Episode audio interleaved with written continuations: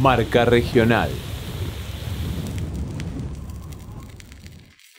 Hola, soy Joaquín Palumbo, soy editor y postproductor de imagen, soy exalumno de la carrera de cine de Yupa y soy el director del cortometraje Luz, protagonizado por Claudio Ferreto y Emiliano Sánchez.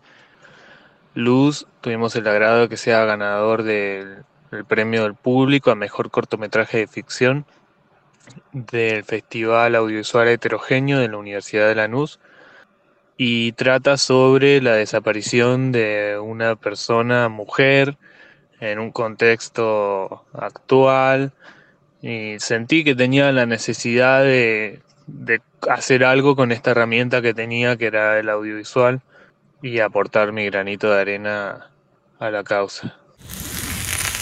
Marca Regional. Radio Yupa